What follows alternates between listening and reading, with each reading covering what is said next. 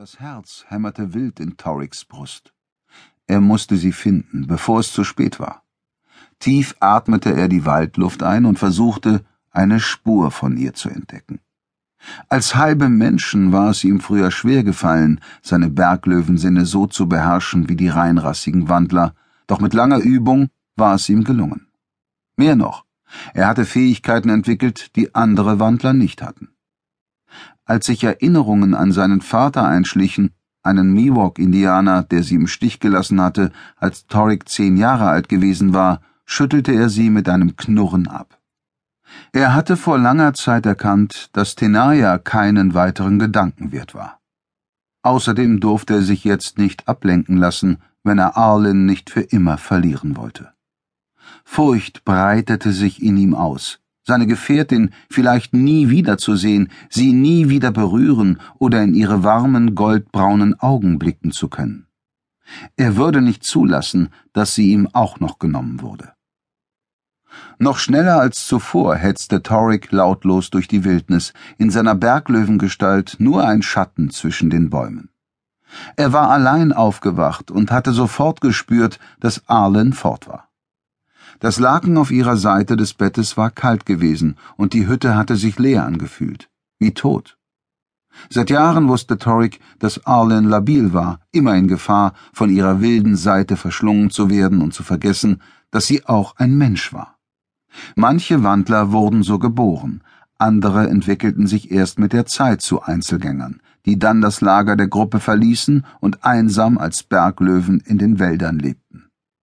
Arlen war immer zart und zerbrechlich gewesen, und er hatte sie vom ersten Moment an geliebt. Zuerst wie ein Bruder, aber als sie dann älter geworden waren, hatte sie auch sein Verlangen geweckt. Ihre langen, fast weißblonden Haare, die helle Haut und die hellbraunen Augen waren ein faszinierender Kontrast zu seinen schwarzen Haaren und Augen und der rötlich-braunen Haut, die er von seinem Vater geerbt hatte. Er liebte es, einfach nur neben ihr zu liegen sie anzusehen und mit den Fingern Muster auf ihre Haut zu malen. Sein Herz zog sich schmerzhaft zusammen, als er sich vorstellte, dass Arlen ihre menschliche Seite nie wieder zeigen könnte. Obwohl er sie auch als Berglöwin schön fand. Mit dem hellen, fast weißen Fell und dem zarten Knochenbau war sie mehr als ungewöhnlich. Aber noch mehr würde ihm ihr Lachen fehlen, das er in letzter Zeit immer weniger gehört hatte. Er hätte darauf vorbereitet sein müssen, dass sie ihn irgendwann vielleicht verlassen würde, aber er hatte gehofft, sie durch seine Liebe halten zu können. Und auch ihre Eltern zählten auf ihn.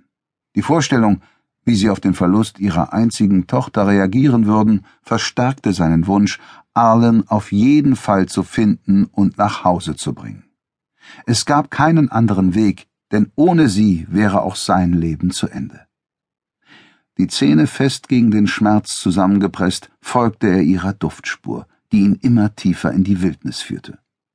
Erleichterung machte sich in Torrik breit, als ihr Geruch nach einiger Zeit stärker wurde.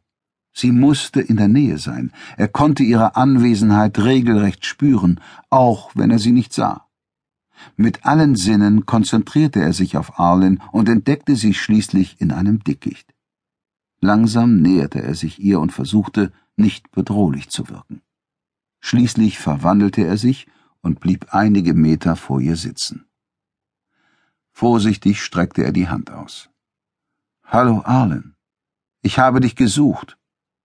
Die Berglöwin sah ihn nur an, näherte sich aber nicht und verwandelte sich auch nicht. Toriks Herz zog sich zusammen, als er das Misstrauen in ihren Augen erkannte. Also bemühte er sich, es zu zerstreuen. Ich habe dich vermisst, als ich heute Morgen in unserem Bett aufgewacht bin. Die Nacht war sehr schön, findest du nicht? Sie hatten sich so leidenschaftlich geliebt, dass er jetzt noch weiche Knie bekam, wenn er daran dachte. Im Nachhinein fragte er sich, ob Arlens Berührungen nicht etwas Verzweifeltes gehabt hatten, ob er hätte spüren müssen, dass sie ihn verlassen würde.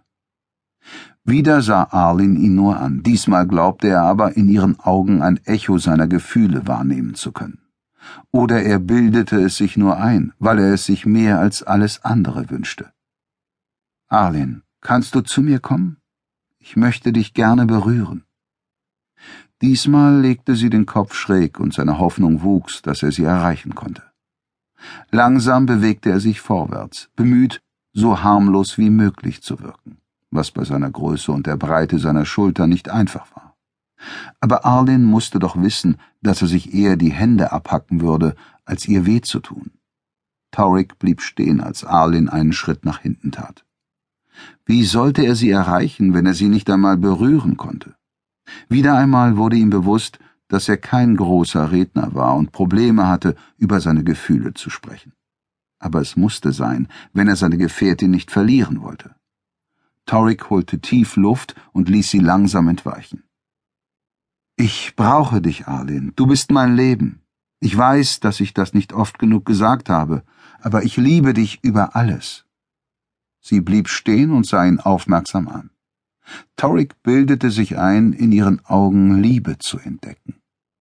Er bemühte sich, seine Stimme noch beruhigender klingen zu lassen. Komm bitte zu mir und lass uns nach Hause gehen. Wieder streckte er die Hand nach ihr aus, und diesmal kam sie tatsächlich näher. Zwei Meter vor ihm blieb sie schließlich stehen. Torik hockte sich auf den Waldboden und lächelte sie an. Kannst du dich für mich verwandeln? Hoffnung durchströmte ihn, als sie sich tatsächlich zu verwandeln begann. Mit Mühe gelang es ihm, sich nicht sofort auf sie zu stürzen und sie zu umarmen, was sie nur verschrecken würde. Arlen richtete sich auf, ihre Arme um ihren nackten Oberkörper geschlungen, als wäre ihr kalt. Als sie zu ihm aufschaute, konnte er die Qual in ihren Augen sehen. Ihre Haut war noch blasser als gewöhnlich, und ein Zittern durchlief sie. Die langen Haare hingen wirr in ihr Gesicht und umgaben ihren Körper. Torik. Ihre Stimme klang rau und er sah die Reißzähne aufblitzen. Anscheinend war es ihr nicht gelungen, sich vollständig zu verwandeln. Torik hatte Mühe, sein Lächeln beizubehalten. Ja, mein Schatz. Vorsichtig schob er sich ein Stück vor, bis er mit seinen Fingerspitzen ihren Arm berühren konnte. Ein Schauder schüttelte sie, ihre Augen schlossen sich. Sieh mich an, bitte. Arlens Lider hoben sich, und es lag ein so tiefer Schmerz in ihrem Blick, dass Torik ihn körperlich fühlte. Ich kann nicht mehr, Torik. Sein Herz krampfte sich zusammen. Versuch es bitte, für mich, für uns. Langsam schüttelte sie den Kopf. Der Drang ist zu stark, ich kann ihn nicht mehr unterdrücken. Ich habe so lange dagegen angekämpft. Ich bin müde. Torik nahm ihre Hand in seine. Zusammen können wir es schaffen. Du darfst nicht aufgeben. Arlins Finger strichen über seine Wange, ein trauriges Lächeln hob ihre Mundwinkel. Ich liebe dich, Torik. Es tut mir leid. Damit begann sie, sich zu verwandeln. Verzweifelt sprang er vor und umschlang sie mit seinen Armen. Nein, bleib bei mir, Sie fauchte warnend und versuchte, sich aus seinem Griff zu winden. Doch Torik wusste, dass sie für immer für ihn verloren war, wenn er sie jetzt losließ.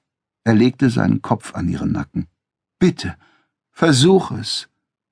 Er spürte es kaum, wie sie ihre Pfoten gegen seine Beine drückte, um ihn von sich zu stoßen.